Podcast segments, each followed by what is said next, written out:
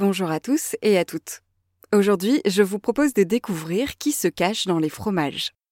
La vie grouille dans les fromages. Des champignons et des bactéries s'activent en permanence dans leur chair et sur leur croûte.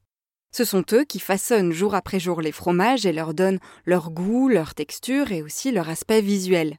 Quand vous mangez un morceau de fromage, vous absorbez environ 10 millions de micro-organismes par gramme de chair et 1 milliard, oui, 1 milliard par gramme de croûte.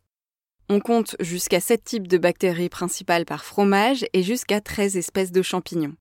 Alors à l'intérieur du fromage se trouvent les micro-organismes qui ont le moins besoin d'oxygène. Certaines bactéries y fermentent le lactose et libèrent ainsi des gaz, c'est ce qui donne les trous dans l'emmental par exemple.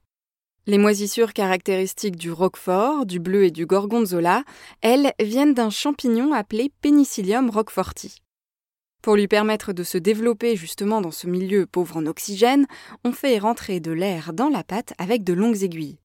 Sur la croûte des fromages, on trouve les micro-organismes qui ont besoin d'oxygène et qui se plaisent dans un environnement salé, car les croûtes de fromage sont bien souvent recouvertes de sel.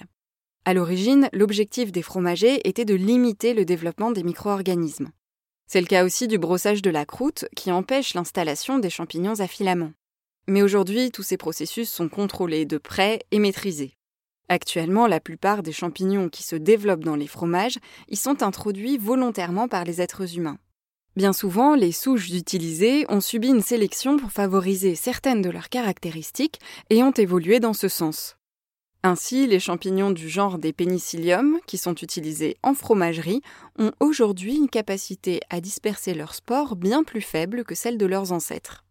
Et quand le gros du travail a été fait par les bactéries et les champignons, chez certains vieux fromages s'installent parfois quelques animaux, principalement des acariens et des petits vers.